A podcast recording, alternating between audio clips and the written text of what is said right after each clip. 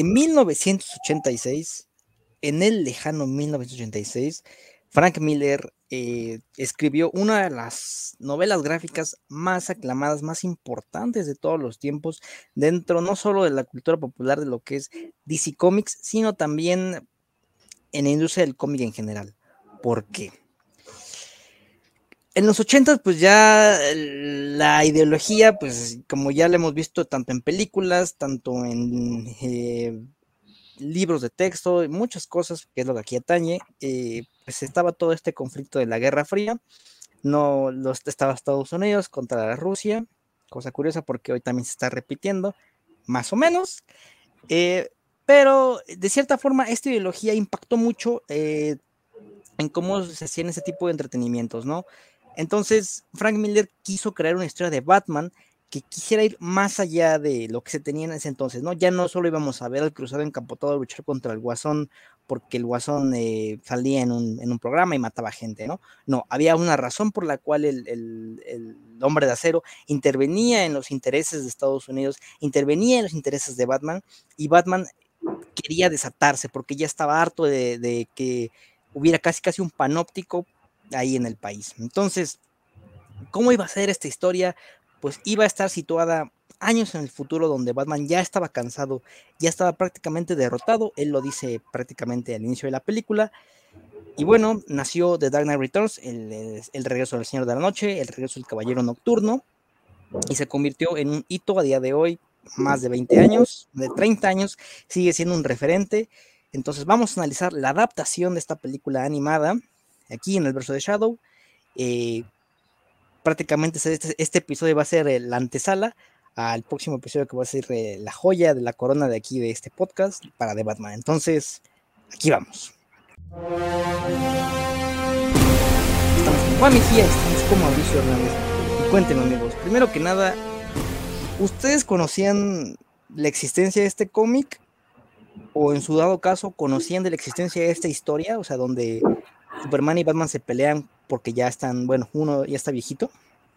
No, yo no sabía realmente. Eh, conocía la división de animación de DC, que siempre ha tenido muy buenos comentarios, pero se me hace que sigue siendo una división todavía como de culto, es decir, no, no está tan expandida eh, como debería estar, a pesar de que las películas constantemente tienen eh, reconocimiento y además mucha gente dice que sí son adaptaciones bastante fieles de los cómics y creo que más allá de que, eh, de que, por ejemplo, pues sea una historia como de Batman viejo, por ejemplo, creo que sí tiene eh, muchas ramificaciones y en la película al menos eh, se trata como de dar un poco más de extensión más allá de las peleas de los superhéroes o la pelea de las figuras, sino que sí se trata de ofrecer un pues un trasfondo político diferente. Y eso para mí es lo más interesante porque creo que hay muy contadas historias de en, en, el, o sea, del otro lado, por ejemplo, de los de Marvel que eh, intentan como que dar un, poco de grosor a la historia más allá del enfrentamiento de las de los superhéroes, pues. Yo no conocía nada acerca de esta historia. Estoy casi seguro que había visto alguna que otra ilustración de, de la escena donde, de la segunda parte de esta saga, en donde el Joker está en el, en el, en el programa de televisión, precisamente en referencia a la película del Joker, eh, la de Joaquín Phoenix. Y también estoy casi seguro que había visto alguna, alguna ilustración, algún fotograma de la pelea entre Superman y Batman, con referencia a Batman contra Superman de Zack Snyder, ¿no? Este, también había escuchado un poco acerca de la división también de, de, animación de, de, Warner Brothers. Eh, también había escuchado los, buenos comentarios al respecto, eh, y, pero de esta no, no sabía que existía una, un, Old Man Batman, ¿sabes? O sea, creo que está, es este, digo, ya lo platicaremos más adelante, pero creo que la historia y el concepto que se maneja, más, más que otra cosa, eh, por cómo, cómo manejan lo que es el simbolismo de Batman como, como ya añejado, eh, a nivel social y a nivel este, político, en el sentido de que se imaginan cómo, cómo evolucionaría el simbolismo de Batman después de un retiro o después de 10 años, ¿no? Después de una década de, no, este, de no presencia del, Caballero de la Noche, eh, y cómo la, la, sociedad como retomaría ciertos debates a partir de, del regreso de este, de este Batman, y pues sería como el la excusa como perfecta como para hablar acerca de los vigilantes, de la, de la seguridad de la sociedad, etcétera, etcétera. Creo que es, la verdad es que es un, concepto bastante, bastante interesante que, que sí, eh, no sé cómo decirlo, pero pues, solo puede venir de los cómics, ¿no? Y de una, de un, de una industria, a lo mejor como dice Mauricio, tan de culto, tan chiquita, como lo sería la animación, animación de DC que yo tengo ahí algunas cosillas este, con respecto a este tipo de animación, pero ya, ahorita lo platicamos. bueno, pues dicho ya lo anterior, la historia data sobre un mundo donde no está dentro de la continuidad principal, cabe mencionarlo. Eh, un mundo donde Batman pues ya está cansado, ya, es mayor, ya se sitúa 10, bueno, pónganlo así, en la actualidad se sitúa 10 años después de todos los eventos, en la que después de la muerte de Jason Todd, Jason Todd es el segundo Robin, ahí para, por si no saben, después de la, muerte de este, de este Robin, Batman se ve destruido, se ve derrotado, por lo cual cuelga, cuelga la capa y en Ciudad Gótica pues se desata toda esta ola de crímenes, digo, si ya había ola de crímenes, se desata aún peor, la inseguridad, violencia, por doquier. Entonces, eh, Batman pasa a ser un más que pasa a ser una leyenda, casi un mito para toda la, población. Y pues dicen, ah, poco alguna vez un sujeto salía a las calles vestido de murciélago y golpeaba a, los criminales, ¿no? Sí, sí, sí. Entonces, el comisionado Gordon ya está a nada de retirarse, lo cual también es bastante curioso, ¿no? Porque el, comisionado Gordon ya está grande, ahí también es, uno de los, de los así como detalles ahí que no me, no me gusta tanto creer, pero ya está nada de retirarse, y también Alfred sigue vivo, ¿no? Alfred de por sí ya estaba grande, ya estaba, y sigue vivo también eh, Alfred, digo, es como para que estuviera en, bastón, de menos, pero bueno, ahí tenemos a Alfred. Entonces, como ya lo dijo Juan, este clase de Old Man Logan, Old Man Batman, donde vemos a este héroe que ya está cansado de la vida, quiere morir. De hecho, la primera escena de la película abre con que él quiere morir ya calcinado casi casi por todo el dolor que lo agobia. Entonces, sí es bastante curioso cómo se aborda aquí a Batman, más allá de quererlo establecer como el héroe cansado, el, héroe roto, como me gusta llamarle, sino como un, trasfondo político. Ella lo dijo aquí Mauricio con esas ideologías que ya lo dije. La trama responde mucho en la época en la que fue creado, ya lo dije, con pues el capitalismo y el comunismo, ¿no? Visto de dos puntos de vista y que se va a ejemplificar más adelante en la segunda parte pero aquí primero nos vamos a enfocar en este renacimiento de Batman, donde sí e, e, es interesante cómo todavía sigue pesando bastante este hecho de la muerte de los padres de Bruce, ¿no? O sea, lo sigue atormentando, lo sigue, lo sigue pues prácticamente atormentando, justo como hemos visto en muchas adaptaciones de lo que es el murciélago. Y eh, también el, dentro de los primeros minutos, también a mí algo que me gustó mucho fue esa representación de Batman, tal vez como, o sea, como parte de la personalidad, pero como una parte mucho más oscura de, de Bruce Wayne. O sea, a pesar de que él ya está bastante viejo y bastante derrotado, incluso pareciera que él tiene conversaciones tratando de suprimir de que ese deseo como de Batman se volviera a salir a flote, como si en realidad eso fuera como algo negativo de la personalidad porque en otras representaciones de, Batman en realidad pues se ve como un, como un, eh, pues sí, antihéroe, como héroe glorificado, o sea, como una presencia necesaria en, Gótica, y aquí lo que él menos quiere, al menos al principio, pues es seguirse involucrando como en la vida de, en la vida pública de, la ciudad gótica. Entonces, eh, digamos, eh, ese tipo de cosas pues sí hacen como una representación muy diferente de, pues, de lo que es el personaje y que en realidad pues lo hace mucho más interesante, yo creo, mucho menos convencional y pues esa exploración de nuevas formas creo que siempre es muy positivo. Creo que lo interesante también de, este, de esta adaptación o de esta historia es que vemos a, como, como ya lo platicábamos en, las películas de, Nolan, creo que ahí veíamos un Batman un poco más de moralidad gris, en el sentido de que no veíamos al, típico superhéroe como, como, no sé, súper bueno, al estilo Capitán América o, incluso Superman, que, que sí es como incluso aquí Superman, bueno, ya lo platicaremos, pero también tiene ahí unas cosillas medias turbias, pero, pero creo, que, creo que es interesante también que, vemos un superhéroe visto desde el concepto del vigilante, que en sí mismo el concepto del vigilante ya es gris o ya es este, bastante polémico o ambiguo, en el sentido en el que pues sí, se, pueden dar varios debates acerca de, por qué existe la idea del vigilante, ¿no? Porque existe alguien que debe actuar fuera de la ley para poder crear la justicia que pues el mismo sistema no está creando, ¿no? Entonces creo que, creo que a partir de esta de este concepto es como construyen a este Batman, que pues a final de cuentas él, mismo lo dice, ¿no? En algún momento, pues es que somos criminales. O sea, y, visto desde la manera legal, pues la verdad es que, sí, ¿no? O sea, si es, si es este, si legal, legalmente podría, podría darse la, la, situación de que sean llamados criminales precisamente porque son, son, son personas que están haciendo justicia por su propia mano, ¿no? Entonces, este, y aparte con una violencia tal como la de Batman, ¿no?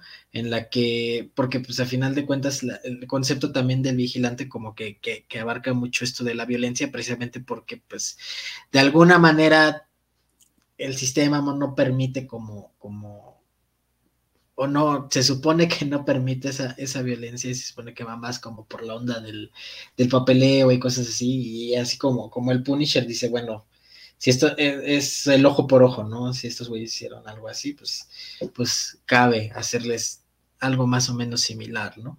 Eh, que, incluso es también parte como de, de la personalidad, pues no sé si rota, pero sí es es un Batman cansado física y emocionalmente, ¿no? O sea, creo que todo el peso que, que se le dio de ser un vigilante y todas estas este, repercusiones morales que también tuvo las acciones que, que, que realizó, que, tuvo a lo largo de los años siendo Batman, pues sí le han afectado y pues, a tal, a tal punto de que pues una de las consecuencias fue la muerte de Jason Todd, ¿no? Entonces, este, lo vemos cansado física y emocionalmente, pero también en el precisamente por ese mismo cansancio como para compensar, pues vemos un Batman quizás un poco más violento, ¿no?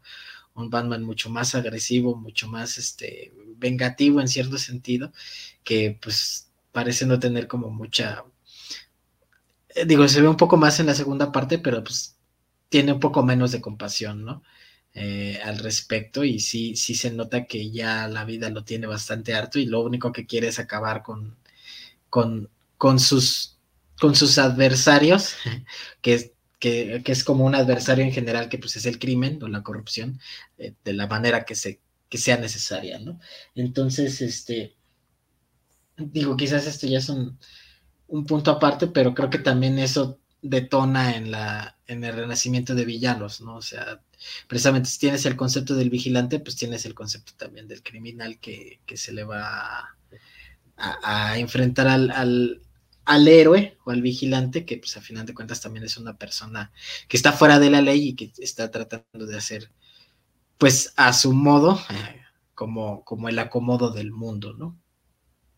Fíjate, este tema de la violencia que ya mencionaste eh, es muy importante, ¿no? Digo, más allá de que el autor original de, esta historia sea Frank Miller, Frank Miller siempre escribe historias bastante crudas, bastante adultas, por así llamarle, digo, Sin City, eh, Ronin, este, este Batman. Entonces, este hecho de agregar la violencia al Batman ya cansado emocionalmente, pues es como de ya un, a un hartazgo, ¿no? De que, brother, no me funcionaron los métodos convencionales que yo siempre usaba, más allá del miedo que yo infundía, pues ahora voy a si, si, antes daba 10 golpes, ahora voy a dar 20, ¿no?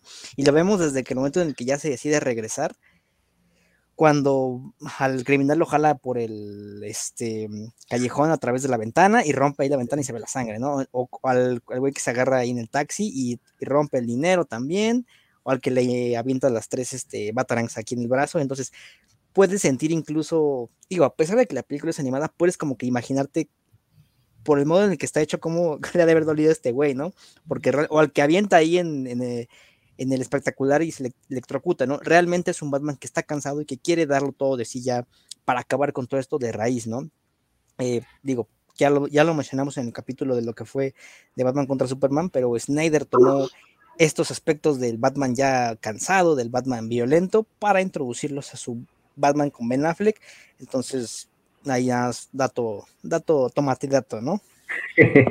y sí dista mucho de las representaciones más heroicas de Batman, como el de Christopher Nolan, que pues no era necesariamente cruel, o sea, era, era duro porque, bueno, para combatir el crimen, pues tampoco creo que pueda ser blando, pero al menos sí era, era mucho más brutal. Y, o sea, tal vez, eh, y por ejemplo, también eh, ya hacia más adelante, pues las peleas que tiene con, con los demás villanos, hasta con Superman, pues sí se nota una forma mucho más violenta de proceder.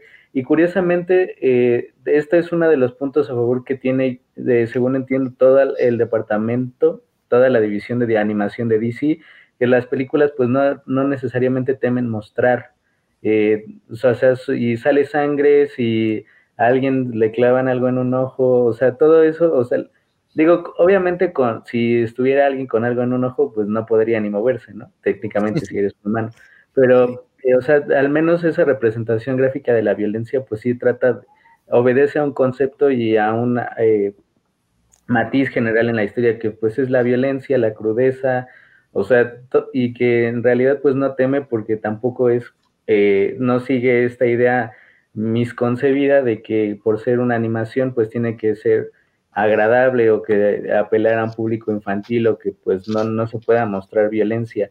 Eso es algo que, por ejemplo, también eh, pone en contraparte, por ejemplo, con los de los de Marvel, ¿no? Que usualmente las cosas animadas se concibe como que son para niños ahí pues la, la violencia pues casi no existe, o sea, sí pelean y todo eso, pero no se da a entender que alguien muere, que alguien lo balean, que alguien lo aplastan, que lo trituran y demás, porque final ni es el mismo, ni son los mismos personajes, ni es el mismo sentido de, de, de, aproximación a una historia que pues así lo requiere, o sea, el soporte así lo requiere, porque así es eh, la concepción general del argumento. Sí, hay, también algo como muy interesante con respecto a la violencia que termina teniendo Batman, es que también dentro de su mismo cansancio ya no es el mismo Batman. O sea, en la escena en donde está este, en el edificio con, no, sé si son los mutantes, pero no me acuerdo si son los mutantes, pero que está tratando de ser sigiloso y todo, todo el sigilo casi le sale mal este, que se escuchan sus pasos, que se oye cuando está este, el tubo y todo.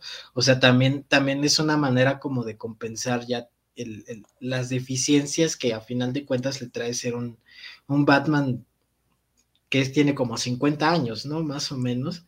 Eh, ya canoso, o sea, se ve, se ve todavía ponchado, o sea, tú lo ves todavía ponchado, pero pues sí. Además de que mide como dos metros, ¿no? sí, exacto. Un pinche tanque, güey, un tanque. Un tanque.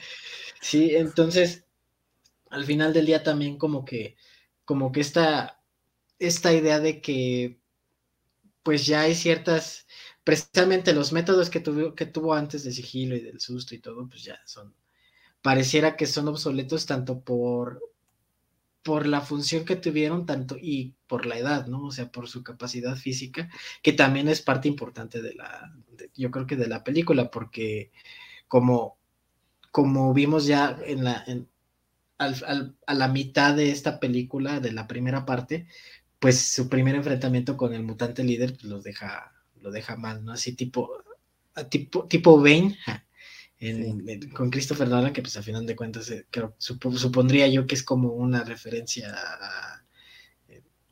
al cómic original, pues sí, este, sí se ve esta, esta decadencia del cuerpo de Batman, que a final de cuentas, pues es, es importante como para su, estado mental, ¿no? Y, algo que, estaba mencionando Mauricio, que también me pareció como muy interesante y que, que a lo largo de, de las nuevas o de ciertos productos que ha dado el cine de superhéroes, contrastados con otros tantos, y estoy refiriendo a los de Marvel, que a final de cuentas, este, la violencia el, nivel de violencia sí es como muy diferente, ¿no? Dependiendo de las, de las representaciones que quieras dar, ¿no? Como decía Mauricio, en, Marvel la violencia es, es golpe, pero pues tampoco es como que, lo muestren tan, tan gráfico, ¿no? Eh, y creo que también es como alguna especie de, de síntoma de la falta de de tridimensionalidad que, que tienen las películas, ¿no? De alguna, de alguna manera, ¿no? O sea, no, no, no, no quiero decir que, que, para que una película sea tridimensional, pues tenga que ser violenta o sangrienta, pero, o sea, creo que, creo que en ese tipo de películas donde, pues, digo, si ya vas a mostrar violencia, pues, digo, o sea, estás mostrando, estás mostrando conceptos que se supondría que son fuertes, pero pues así como bajas la sangre, pues bajas como el, peso de todos esos acontecimientos a tal punto de que pues, si se muere un, uno de los superhéroes, sabes que a la siguiente película va a seguir vivo, ¿no? O va a revivir. Entonces, son, son, son cosas que no tienen como mucho, mucho impacto porque sabes que pues están ahí nada más eh, y las, las endulcoran para que no sientas feo, ¿no? Contrario a, por ejemplo, estas películas que yo siento que más en la segunda parte que en la primera, pero en la segunda parte hay, hay cosas violentas que incluso no son sangrientas, o sea, son, son dibujos que generan violencia, como por ejemplo lo decía la escena del Joker, o sea, la escena del Joker donde mata a la gente en el, en el programa de televisión, quieras o no, las caras de las personas y cómo terminan deformadas y todo, no es necesariamente sangriento, pero es es impactante, o sea, está, vaya, fuerte. Está fuerte y vaya repitiendo el concepto, está bastante violento, o sea, y no necesita tener, que vaya, sí tiene sangre, ¿no? Y sí es impresionante cuando agarra y le, le, raja la cara al, al, doctor con la taza, pero, o sea, son cosas que, que sí te, sí te impactan y dicen, ay, güey, o sea, esto sí, esto sí va en serio, ¿no? O sea, esto sí va en, en esto sí va a ser una acción que va a tener consecuencias, ¿no? Eh, así como, como lo de la muerte del Joker, ¿no? Que a final de cuentas también, también eh, cuando le, más allá de que le clave el cuchillo, que si dices, ay, güey, sí le, sacó un ojo, ¿no? O sea, ahora sí, ahora sí se le fue, se le fue duro al Joker el, Batman. Este, cuando se trae en el cuello solito el, el Joker, también es como de, órale, ¿no? Y ahí, ahí te das cuenta de que la realidad es que sí mató al Joker, ¿no? O sí, se, sí, sí murió el Joker y entonces va a representar algo mucho más fuerte dentro del universo de Batman y dentro de la psicología de Batman, que no se va a quedar en que, ah, ya después lo van a revivir, ¿no? Eh, o sea, sí, sí, sí tiene un punto bastante fuerte que yo, yo honestamente opino que viene más de los cómics que de la misma película. Fíjate, dentro de la primera película, la, primer, la primera parte, eh, lo que es esta historia, me gusta cómo todavía Batman quiere probarse a sí mismo de que puede, ¿no? Contra este reto que son los mutantes. Y es en ese sentido de que ya lo mencionaste, que es cuando se. El primer round contra el mutante líder, que es cuando todavía Alfred le dice, ¿no? Es que véalo, está en su flor de, de su vida, ¿cómo lo va a poder? Ah, yo puedo, yo puedo. Y tremenda Que le da Batman, de verdad, si no es porque Robin llega y, lo salva. De verdad, este sí es como un recordatorio de que a Batman de que, oye, brother, sí tienes que tener en cuenta de que la edad que tienes, ¿no? O sea, ya no estás tan joven y está ejemplificado en cada momento, ¿no? O sea, cuando se salta, cuando da un golpe, pues realmente todavía falla, bueno, realmente ya está fallando Batman, entonces tiene que buscar otros métodos, que en este caso es la violencia, para enfrentar a sus enemigos. Entonces, este, esa escena, después, después de que le da la, la putiza al mutante, y en el cual ya entra a la baticueva y ve al murciélago, que esto yo lo tomo como, no es que Alfred le dice, fue a encontrar su fortaleza, yo esto lo tomo como el miedo, ¿no? Su fortaleza siempre es el miedo, porque también está ejemplificado, pues, ¿por qué? Por el murciélago. Y antes ya lo vimos cuando estaba viendo la tele y está recordando nuevamente el asesinato de sus padres, la, película La Máscara del Zorro, que es icónica para dentro de la mitología de Batman, porque esa película fueron a ver sus padres. Entonces, ver al murciélago irrumpir en su casa, romper ahí el, cristal y luego verlo ahí en la, en la es, es vital para que Batman diga, ok, ¿Qué es lo que estoy viendo aquí? El miedo, el miedo, el miedo, el miedo. Entonces, rumbo al final de la película, en este segundo round que se echa con el, con el mutante, para mí es increíble, increíble, porque sabe igual, sabe que no puede derrotar a todos los mutantes, a toda la pandilla, a puño limpio, no los, y hasta, hasta se lo dice a Gordo, ¿no? Ni, ni siquiera con la Guardia Nacional voy a poder derrotarlos, no. Tenemos que enseñarles bien, ¿y cómo? Derrotando a su líder frente a todos, y de verdad, gran escena, o sea, no sé, bueno, no sé qué opinan ustedes de escena ahí, segundo round. Sí, está, está buena la pelea, ¿no? Además, pues es Batman siendo estratégico, eh, pues recordando también como, pues como siempre ha sido Batman, ¿no? O sea, en, los enfrentamientos con Superman, ¿no? Sabiendo que pues está desventaja y demás, pues aquí, como le dice, pues todos somos lentos en el lodo y, y ahí eh, rodeado de todos para que vean pues cómo, cómo es que le va a ganar.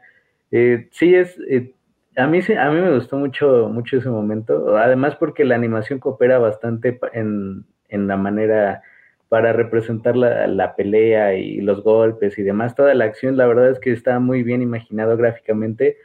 Eh, bueno, porque finalmente cuando estás haciendo una película tienes que imaginar cinematográficamente mediante dibujos cómo es que, cómo es que estaría eh, tirado, por así decirlo. Entonces, sí, a, mí también me gustó bastante. Y con respecto a, lo de la edad y cómo es, pues termina siendo un factor, al principio noté, por ejemplo, que el traje de Batman se veía como un poquito como deslavado, o sea, los, los colores, el gris estaba un poquito más gris, el azul era un poquito más marino, o sea, no era un azul, eh, un azul rey fuerte, así como usualmente lo representan, y pues no es, eh, pues no era negro, ¿no? Entonces, eh, eso también, en esos suerte de detalles, pues también ayuda a comprender, pues que pues, el traje a lo mejor pues ya este, tenía mucho tiempo guardado, o sea, pues 10 años, y que pues el tiempo pasa en todas, en todas esas cosas, Alfred que anda ahí con el bastón, este, y pues él mismo que pues ya así canoso, viejo, ¿no? Lento, y donde las cosas pues no estaban como acomodadas y demás, o sea, toda esa construcción pues ayuda a, la representación del personaje en una etapa decadente y donde pues es como el último hurra de, Batman. Fíjate que lo que decías de, la pelea final también me parece como muy, muy potente para el mismo personaje de Batman, porque quieras o no, al menos en las últimas representaciones de cinematográficas se ha, se ha manejado a un Batman como, como un símbolo, ¿no? O un, digo, me refiero a las cinematográficas porque pues en el cómic seguramente siempre fue así, pero pues en las cinematográficas ya vimos a, Tim Burton que pues igual y no tanto, o sea, era más como, como, como directamente a los putazos y ya, pero, pero eh, creo que sí es un, un, elemento importante de, Batman es ser un símbolo, ¿no? O sea, el hecho de, de, la, de la luz, de la batiseñal, este, que era lo que, lo que decían no sé, creo que, creo que es eh, un, tagline de esta, de esta película que va a salir, ¿no? Que no es una señal, también es una advertencia, ¿no? O algo por el estilo, algo así es el tagline, que pues a final de cuentas sí, ¿no? O sea, es, es un aguas que ahí viene Batman, ¿no? Que es como, ahí viene el, ahí viene el coco, o algo por el estilo para los criminales, precisamente para que, para que dentro del miedo que, que se supone que, que da Batman, pues sí ayude como a hacer algo mucho más grande, ¿no? Algo como, no sé, me, recuerda mucho a, a B de B de Beteta, que, que, a final de cuentas también él, abogaba por ser un símbolo para algo mucho más grande que su persona, ¿no? O sea, su, su, personaje de B era mucho más grande que la persona que realmente era, y la persona que realmente era termina sin importancia, ¿no? O termina sin, sin, sin, sin sin tener mucha, mucha presencia dentro de lo que pasó después, ¿no? Y creo que también eso es Batman, ¿no? O sea, creo que eh, incluso está, está interesante porque sí me parece una causa-consecuencia dentro de la misma, de la misma saga de la, de la, entre la primera parte y la segunda, que es, ya demostré que soy un símbolo, ya demostré que, que, soy algo mucho más grande, como decía Kim Gordon, que soy algo mucho más grande que esta persona que es el comisionado de la policía, este, e incluso mucho más grande que mi persona.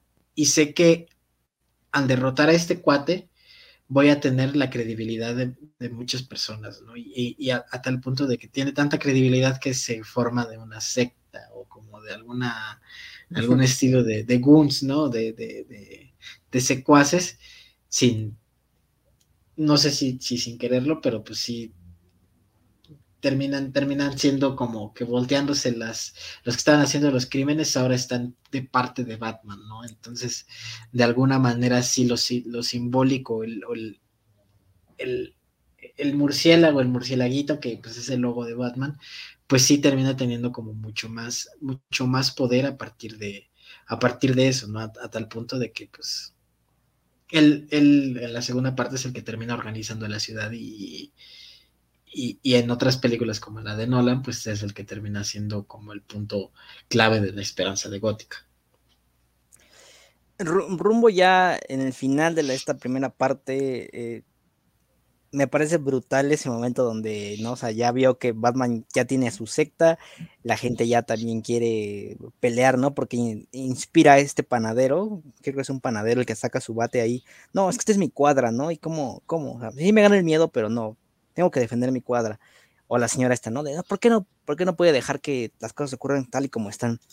Entonces, tal llega este, este nuevo oleada de menciones a Batman nuevamente que despierta, ¿no? A su némesis ahí que ya estaba loco, ya casi, ya, ya no se, ya estaba en un, en un estado que no se podía mover, no sé cómo llamarle esto, no me acuerdo, disculpen. Catatónico. Eh, catatónico, gracias, eh, ya estaba el Joker en un estado catatónico y lo despierta, ¿no? Porque volvemos a lo mismo, nos vuelven a recordar esta relación de amor-odio que tiene con, con el Joker Batman.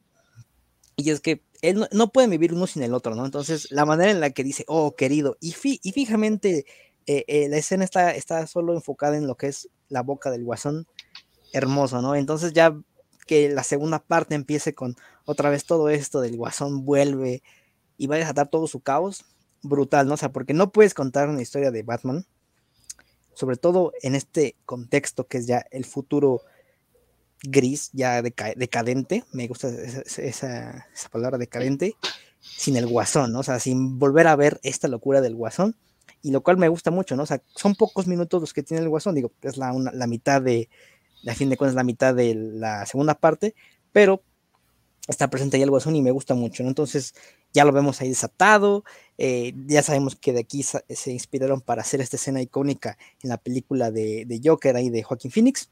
Entonces, me gusta esta parte del Guasón, no sé qué opinen ustedes.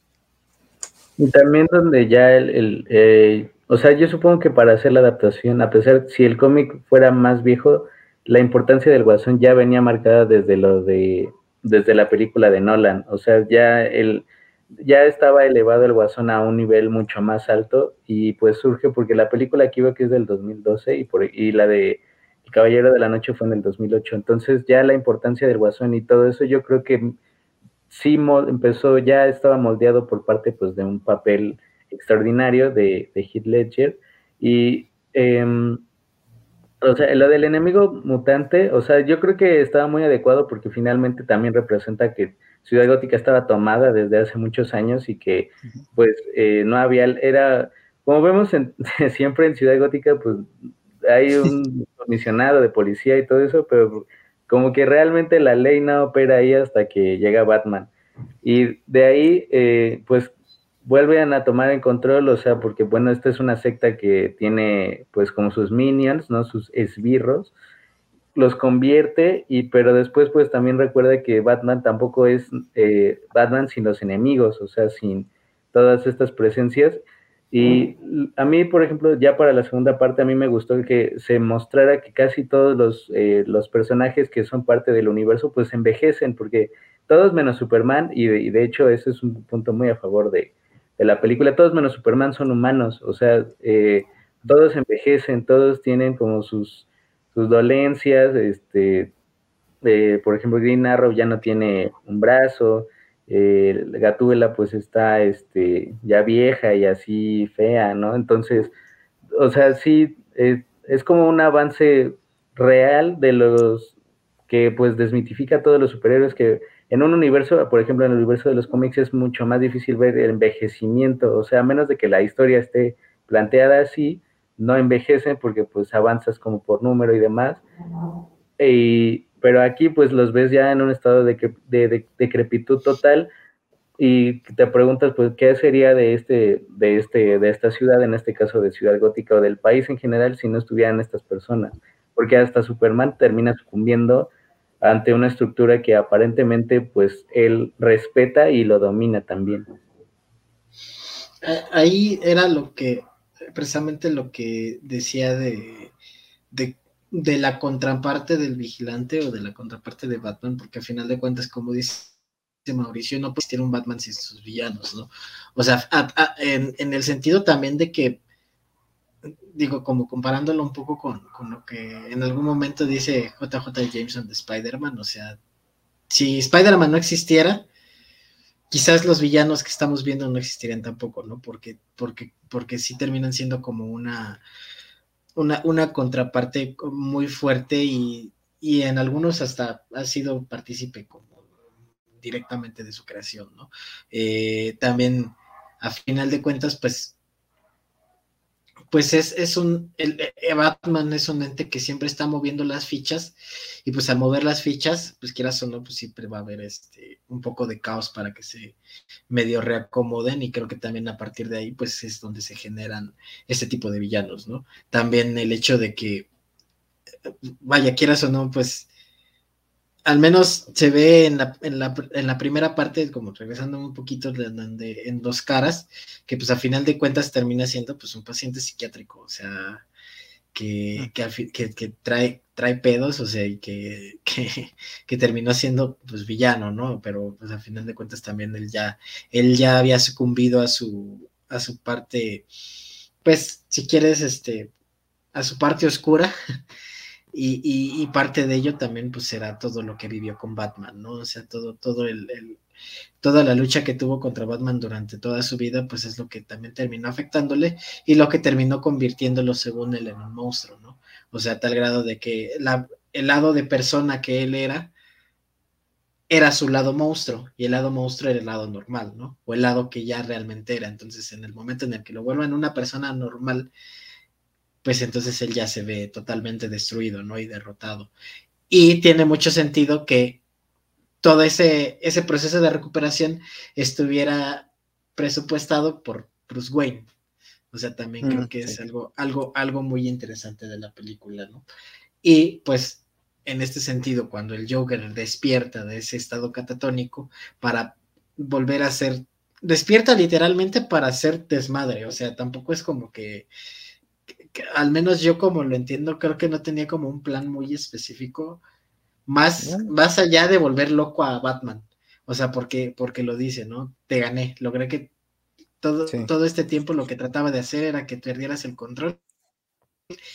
Y, y hoy, hoy lo, logré, ¿no? Estás a punto de, de, matarme, lo único que te falta es darme el tiro de gracia.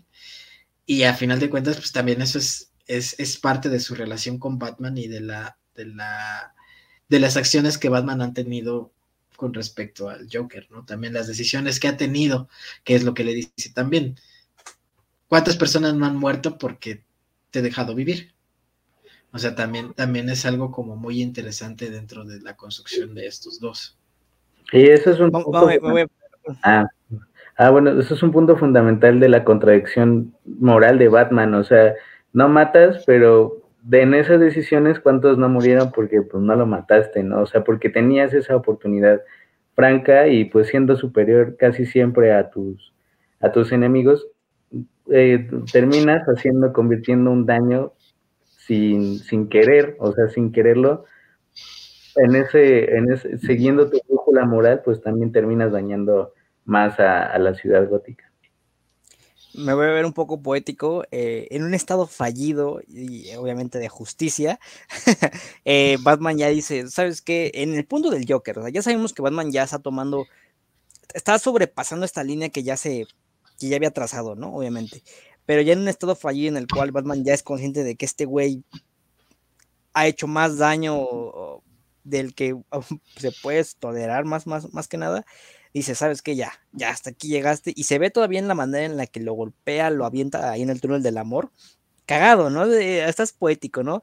Ya hemos dicho, volvemos a decir, esta relación de odio, amor, odio ahí que abordamos más en, la de Lego Batman, escuchen ese episodio, eh, que aquí sea e, en este momento crucial de su relación final en el túnel del amor, donde ella dice, ya, ya, ya, y lo está aventando y golpea y le avienta el Batarang en el ojo y le, llega a casi, casi romper el cuello, ya es como de, ok, y fíjate que e, ese ha sido una, un debate, ¿no? Ya se suscitó en Peacemaker ahí, cuando Peacemaker se enoja con el viejito y le dice que Batman es un marica porque eh, él debería matar a todos, ¿no? Pero realmente Batman no es responsable de nuestro sistema, ¿no? Vamos a vernos así, de nuestro sistema judicial, o sea, Batman cumple con madreas a los criminales y entregarlos a la justicia, ¿no?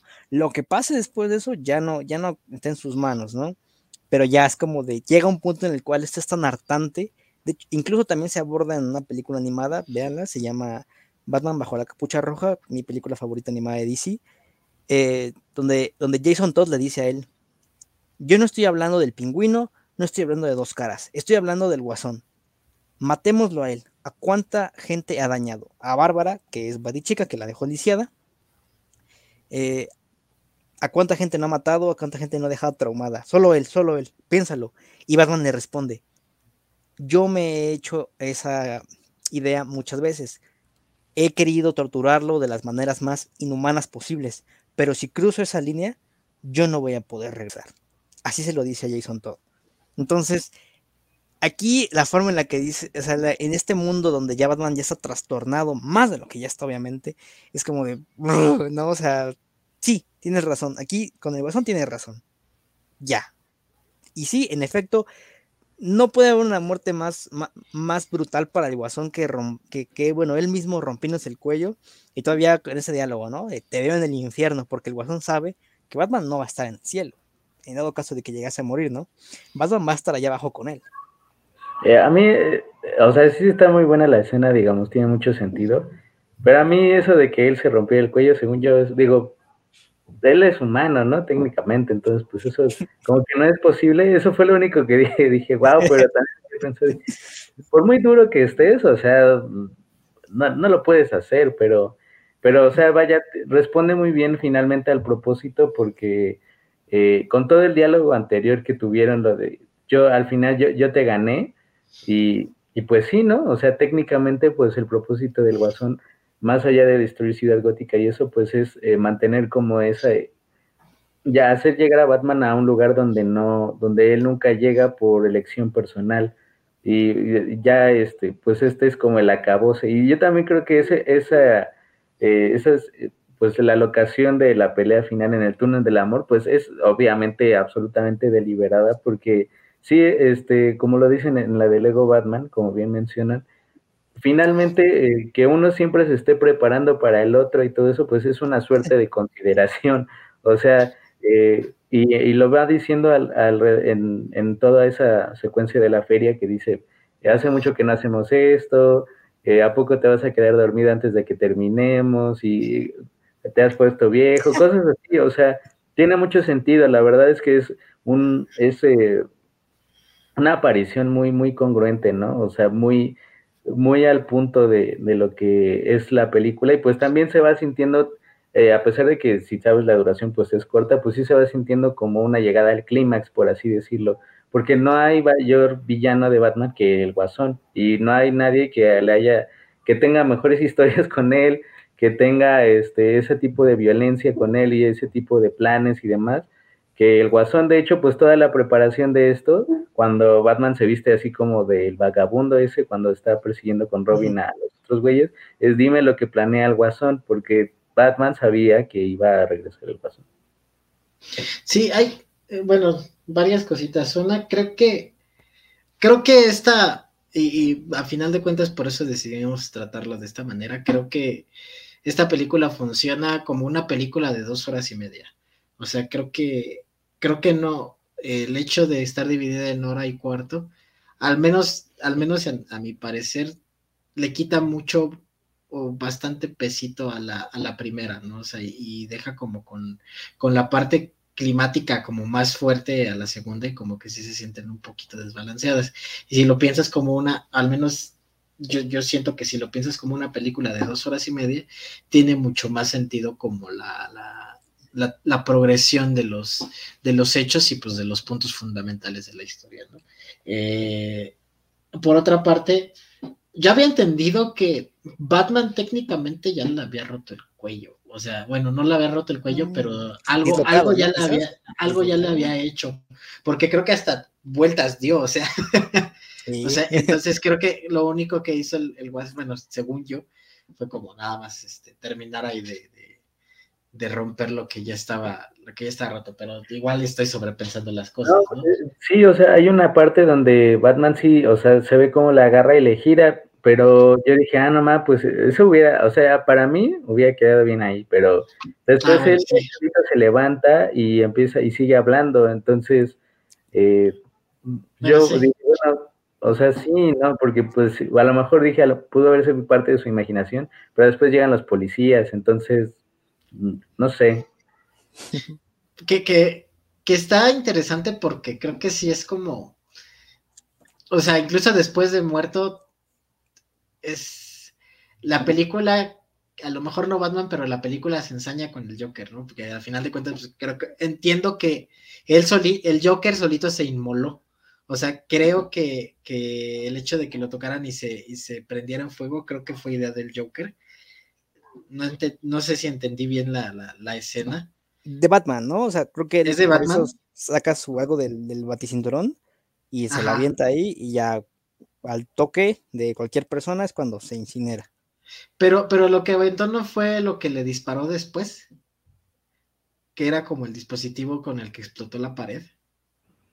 No, no, sueño es como de, nomás agarra y le como un ah. chicle, algo, algo así. Ah, es lo que yo vi. Sí, unas cositas, ¿no? Ah, ok.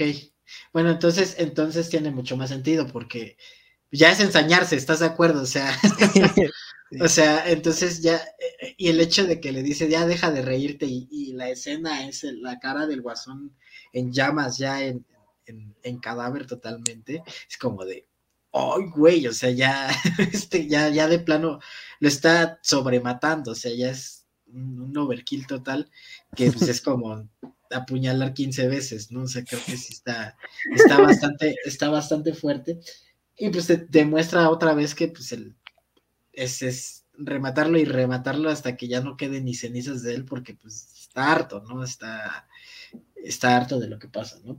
Y, incluso, bueno, como pasando a, lo siguiente, que es la pelea de Superman contra Batman, que se va gestando durante el inicio de la segunda película o de la segunda parte de, la saga, eh, es algo interesante porque Batman, digo, porque Superman está actuando a partir de, de intereses políticos que ni siquiera son los de él, ¿no? O sea, era lo que decía, lo que decía Mauricio, que está supeditado a, a un sistema que él parece respetar, pero que pues a final de cuentas lo tiene, lo tiene como perrito, ¿no? O sea, lo tiene como, como un perro de, casa que, que, que, lo va a aventar a quien quiera que no esté de acuerdo, ¿no? Si final de cuentas se vuelve, se vuelve un, una herramienta del mismo, del mismo sistema, que pues a final de cuentas también es lo que lo que creó a Batman, que pues es un sistema corrupto que no, que no, que de alguna manera no sirve, ¿no?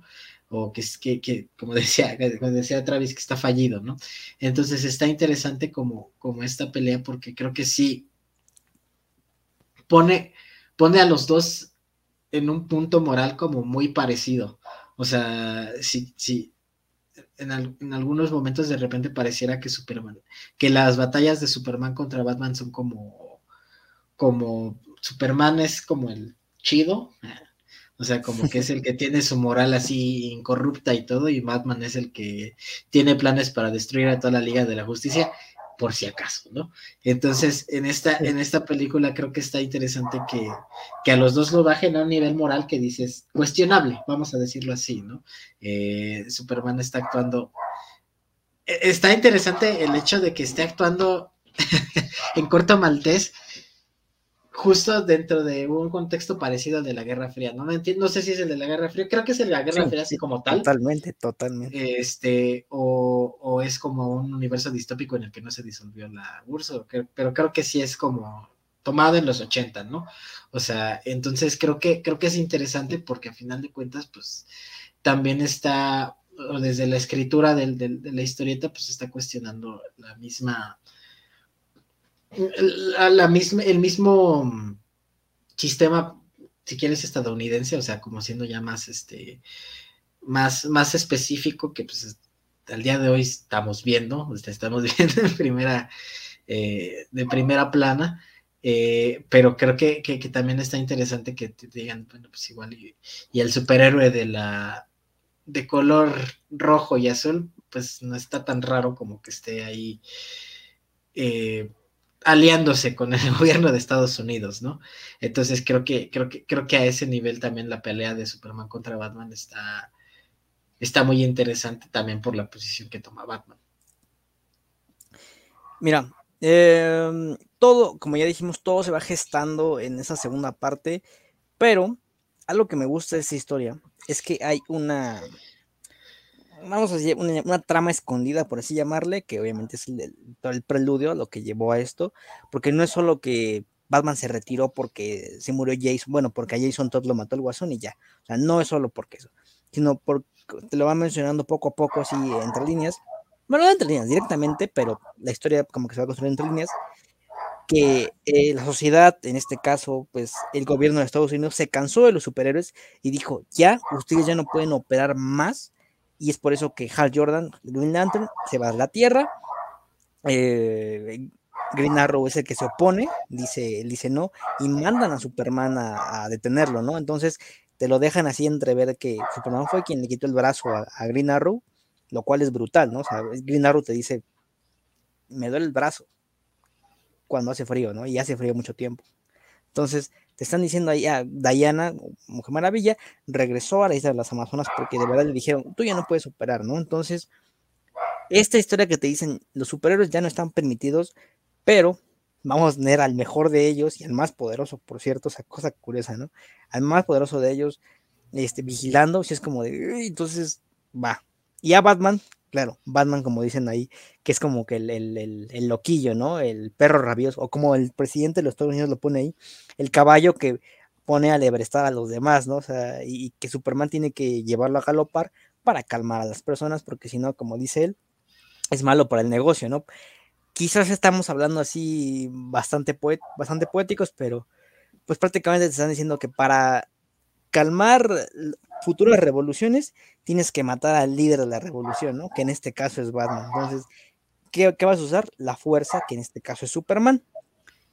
Bien cagado, ¿no? O sea, estamos hablando de los 80, que precisamente era una época bastante tensa, ¿no? O sea, aquí lo vivimos en México cuando, este, en ese, en ese, en ese momento, con que, no, es que ellos están, quieren rebelar contra los intereses de, del, del presidente, ¿no? Y cuántas veces no han ocurrido ese tipo de, accidentes, vamos a llamarle así. Pero bueno, volviendo al tema, sí, como dice Green Arrow, todo se tenía que reducir a ellos dos, porque el mundo es muy pequeño para el explorador y el, rebelde, ¿no? Entonces, me gusta como todavía Superman le dice, güey, ya bájale de huevos, o sea, en buen pedo bájale de huevos, porque si no, voy a venir y te lo voy a cortar.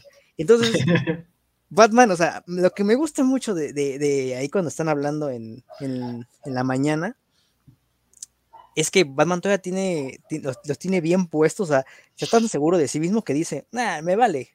Y si vas a venir, pues vamos a ver cómo nos va, ¿no? Entonces, eh, hay una discusión dentro del mundo del cómic que Batman no es nada sin Frank Miller, el escritor de esa historia. No es nada contra Superman en ese sentido, porque Frank Miller le ayuda mucho con el guion, ¿no? Y es como de, pues, pues sí, ¿no? Así se ayuda mucho las historietas. Pero es que realmente aquí Frank Miller dota a Batman y a Superman de motivos para enfrentarse y por lo cual te da cierta credibilidad de que Batman puede enfrentar al hombre de acero y Superman sí se las ve bastante difíciles para enfrentar a Batman, un hombre cualquiera, ¿no? No es como que, ah, sí, eh, eh, ambos en su estado normal, así Batman con su traje normal, va a poder enfrentarlo. No, sí, sí te hace creer realmente que se pueden enfrentar estos dos y que realmente uno puede salir victorioso y no es solo Superman. Entonces, me gusta mucho así cómo se va gestando esa escena así de que cálmate o te calmo, ¿no? Y Batman, ah, pito, vemos. Próximo lunes.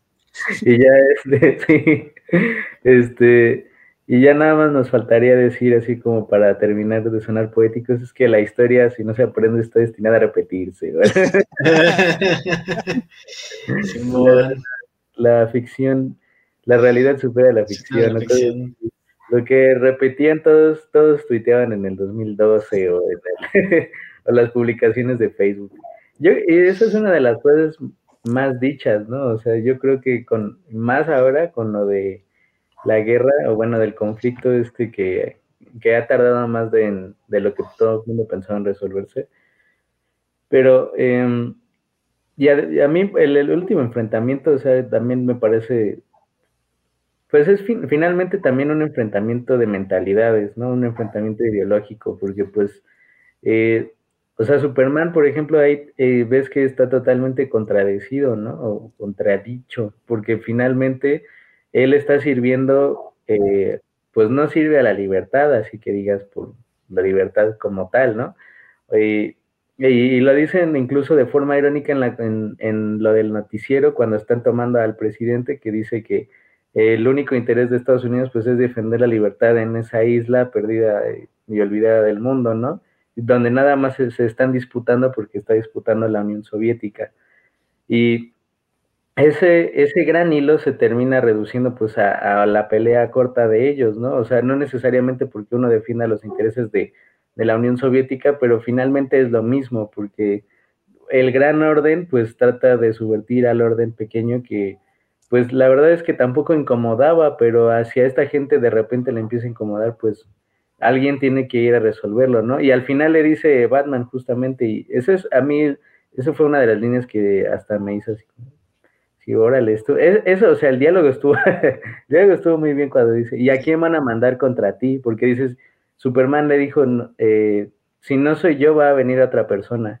Y dice, ¿y a quién van a mandar contra ti? Y pues dice, pues sí, o sea, porque pues a quién vas a mandar contra Superman. O sea, no hay, no hay manera.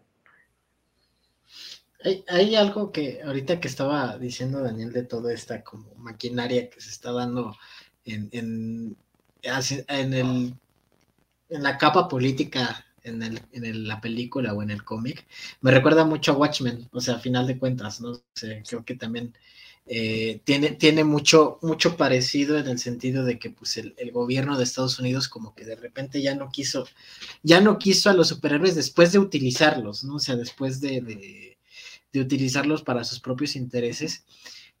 Y precisamente para para todavía mantener sus intereses, pero también como para tener a, raya a los superhéroes o a la gente, a los vigilantes que están tratando de, surgir o de resurgir, pues tienen de su lado a Doctor Manhattan, ¿no? Que es uno de los, es el, es el más poderoso, que es el que dentro del universo de Watchmen, pues es el, el único que tiene superpoderes, ¿no? Y que superpoderes, ¿no?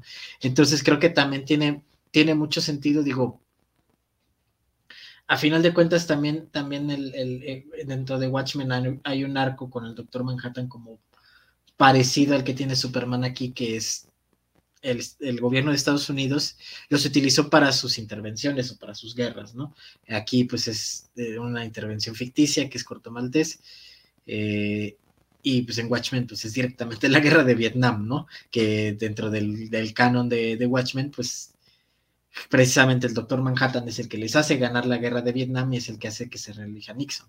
Entonces creo que, creo que, creo que es un concepto también que me parece interesante de los, o sea, que esta, que esta película y que este cómic aborda, que es también interesante dentro del universo de los cómics, que es, pues el, el, el tema o el tagline, no sé cómo decirle, de Watchmen, ¿no? O sea, ¿quién vigila a los vigilantes? Que es lo que también decía este lo que decía Mauricio, ¿no? O sea, ok, sí, Superman está protegiéndolo a todos y todo, ¿no? Y que a final de cuentas ya también es una, es un tema que se ha estado abordando mucho, que es el Superman malvado, ¿no? Que de repente ya dices, ah, ya, ya tenemos tres Supermanes malvados, ¿no? Entre el de The Voice, el de Invincible y no sé quién. Pero creo que también responde a cierta, no sé, ¿no? O sea, a final de cuentas también, si tenemos a una industria que precisamente está haciéndose de dinero y de poder a partir de los superhéroes, pues directamente va a haber una crítica hacia los superhéroes y también dices, bueno, están, están ayudándolos, ¿no? O sea, si están hablando de heroísmo y de patriotismo y lo que sea, pero pues también lo están utilizando, o hay, hay rumores de que lo están utilizando como propaganda de guerra, pues es como de, o que Disney tiene ahí como ciertas cosillas con la militar de, con, con, la milicia de Estados Unidos, precisamente para hacer propaganda de guerra, así como de, bueno, pues igual y tan superhéroes no son, ¿no? Que pues al final de cuentas es algo que vemos en The Voice y es algo que vemos aquí también en, en, este Superman, ¿no? O en este Batman, en esta película de Batman, que pues Superman ahí también la está, está, está siendo un arma al final de cuentas. Y pues de alguna manera Batman también plantado en su, en su macho y en su narcisismo, pues dice, a ver, muéveme, perro, ¿no? O sea, a ver, yo me pongo una super armadura así, super perrona que levanta 500 kilos y una tonelada y quién sabe qué. Y a ver, a ver cómo le vas a hacer, ¿no? Y a final de cuentas, pues termina, terminan ahí. Ay, justo se me acaba de olvidar cómo termina la pelea. En que a Bruce le da el paro y ah, sí, sí, sí, ya me acordé. avienta la fecha de criptonita. Ya me acuerdo. Bueno, termina, termina así, ¿no? Otra vez a partir del símbolo que es Batman. Que termina siendo más grande. Fíjate que Superman todavía debilitado por la bomba que le explota, todavía debilitado porque no está el sol, está cubierto y hay que recordar que Superman recibe sus poderes del sol. O sea, todavía él hizo frente a, Batman y, él se contuvo, ¿eh? es como de, es que no voy a llegar y destruirte porque como lo dice, es, es mi amigo, ¿no? O al menos él lo creía así. Entonces, eh, y, y, Batman, o sea, de verdad, me gusta mucho esta pelea porque de verdad, Batman usa todo lo que tiene, todo lo que tiene, usa el, el batitanque, usa a Oliver, o sea, de verdad, usa de todo para ganar a Superman y aún así, obviamente sí lo derrota, pero a duras penas, ¿no? O sea, es como de, o sea, ya rozando así. Entonces, o sea, gran pelea y sobre todo con el diálogo final, ¿no? O sea, que le dice que en sus momentos más privados, él se va a acordar de, este momento, ¿no? De que él fue el único que lo venció. Yo te hice sangrar, dice, ¿no? Ajá, yo te hice, sí, y es, es, esa idea, ¿no? Yo te hice sangrar. y la verdad, pues de aquí se toma la inspiración, yo creo, para, para esa pelea, ¿no? O sea, porque el traje es muy similar y lo de la, lo del el humo de Kryptonita y todo eso, es, eso para mí, eso para mí debió haber sido el final. O sea, yo creo que eh, sí lo de que empieza a reconstruir Batman así otra vez, eso a mí sí se me hizo como un poquito muy, eh, como un poco anticlimático. O sea, eso fue, creo, que fue lo único que no me gustó realmente. Eh, porque, o sea, sí terminas en una nota muy alta, así como dijo justo el, guasón de todavía tendremos tiempo para terminar en una nota, en una, en una, perdón, una nota alta. Este, yo creo que ahí debió haber, ahí debió haber quedado en el funeral, o sea, por mucho, lo de, lo de los mutantes así llegando y así como ayudándole a meter todo, no sé, como que se me hizo hacerlo alegre así, sin necesariamente tener como por qué. Yo mm, sí, sí sería defensor de este final. Quizás, quizás hubiera tenido más impacto si se hubieran organizado siguiendo estando muerto Batman. O sea, algo así como, como, como símbolo. No sé si se, ajá, no sé si se acuerdan, es que no, no, he visto el, anime, pero en el manga de Death Note, no, o sea, directamente sí, no he visto el, ah, anime, no he visto el anime, o sea, en el manga de Death Note, lo que pasa es que, spoiler, este, eh, Light muere, y entonces eh, la que es su novia, pues hace una secta precisamente a partir de lo que es, de la idea de Kira o de la idea de, lo que creó Light, y entonces este, te, te, dejan como en un, en un, en un final abierto de decir, bueno, estos cuates que van a hacer, ¿no? Precisamente porque traen, traen el, todavía la idea del símbolo de Kira, porque al final de cuentas se construyó un símbolo eh, de justicia y de Dios y todo lo que quieras, entonces quizás hubiera sido como, como interesante verlo desde este punto eh, o construirlo a partir de, de, esta idea de que Batman se quedara muerto y ya. Eh, pero creo que sí, a mí, a mí honestamente sí me hace como más sentido, porque creo que a final de cuentas todo, toda la película se basa eh, en, la idea, o al menos las partes más climáticas de esta segunda parte, se basan en la idea de que Batman es un símbolo para, para Gótica, ¿no? Y de alguna manera, pues siempre, siempre ha estado trabajando como desde, desde las sombras, entre comillas, y pues ahora que, me hace sentido que ahora que está más viejo, pues trae su secta y trae todas sus, sus minions y pues está, este, está trabajando como, como dentro de su, de su misma idea, pues está accionando de una manera diferente, ¿no? Eh, igual todavía va, que, incluso a mí me sigue pareciendo moralmente gris, o sea, está utilizando criminales, ¿estás de acuerdo?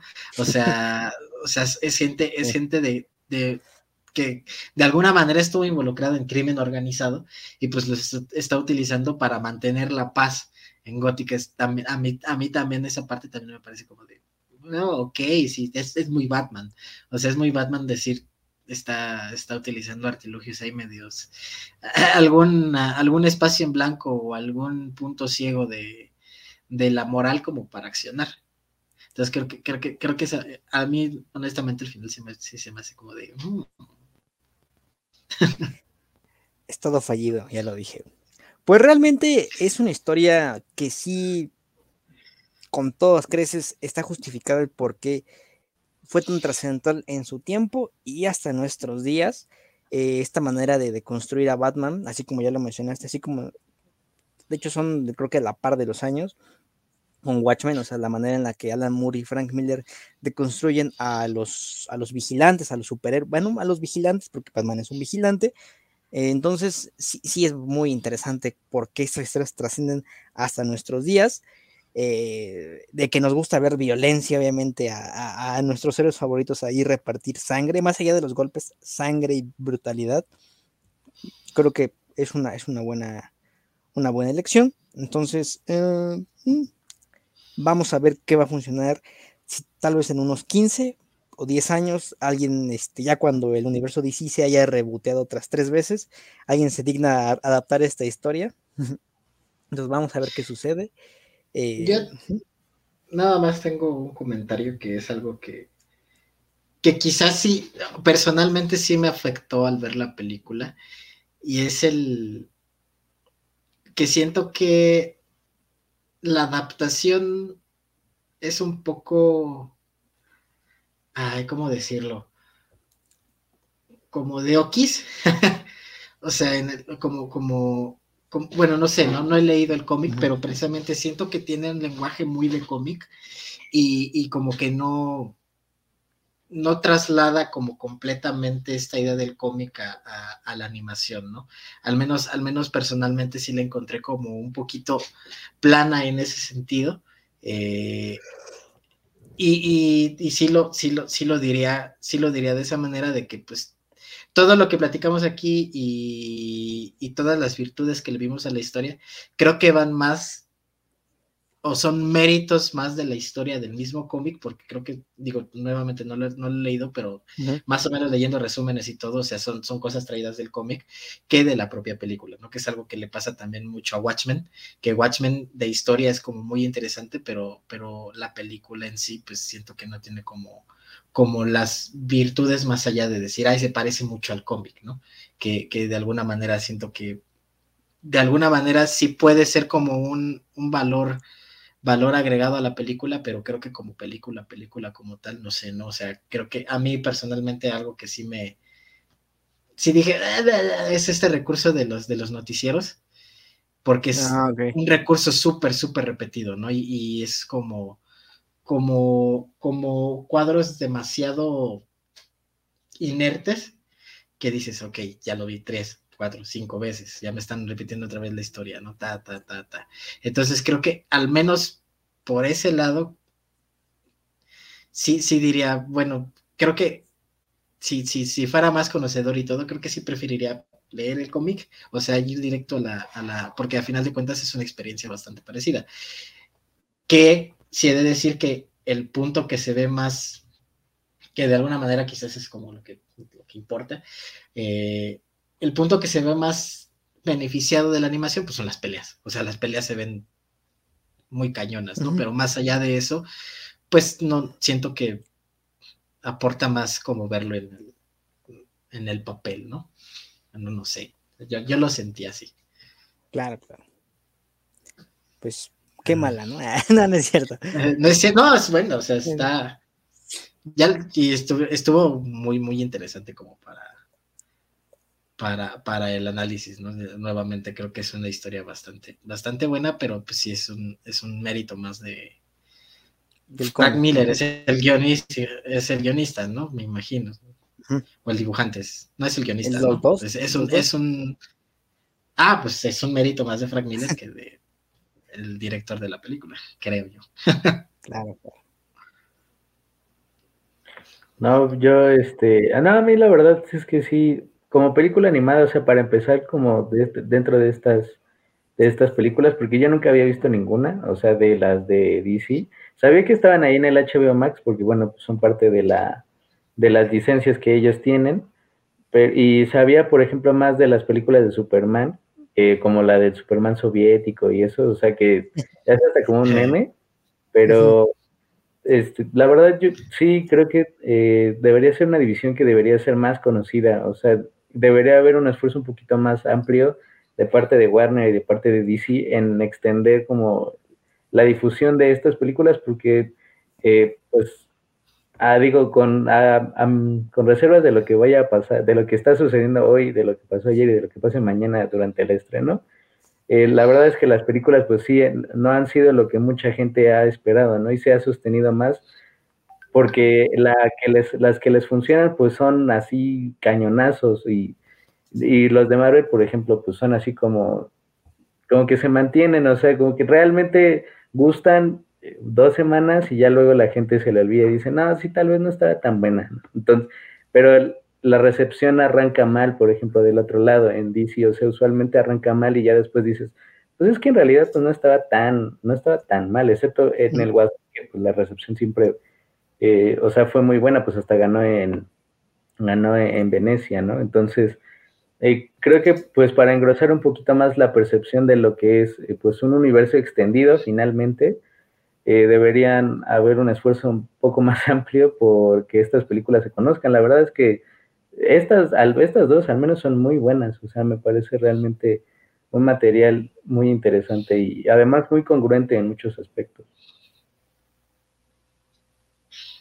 Claro, bueno, pues ahí lo tienen. Este fue el análisis del regreso del Batman, el regreso del Caballero Nocturno, parte 1 y parte 2. Eh, pues ya estamos, a, ya, ya lo dije, es el, capítulo de la antesala de Batman de Matt Reeves. Entonces el siguiente ya tendrá un análisis aquí completo sobre dicha película y veremos si, si tanto hype, tanto marketing, tanto especulación sobre este director y sobre este actor, y bueno, dudas sobre este actor, han, van a callar bocas, han rendido frutas o si va a ser solo el hype y solo es una buena película ya, o si estamos ante una gran cinta de verdad, tanto de superhéroes como cinta en general. Vamos a ver qué onda. Eh, no se olviden que tenemos ahí todas las películas de Batman, a excepción de dos que no queremos recordar. Pero bueno. Pero bueno, lo veremos próximamente. Y amigos, la verdad lo triunfar. Nos vemos en la próxima. Matipezones.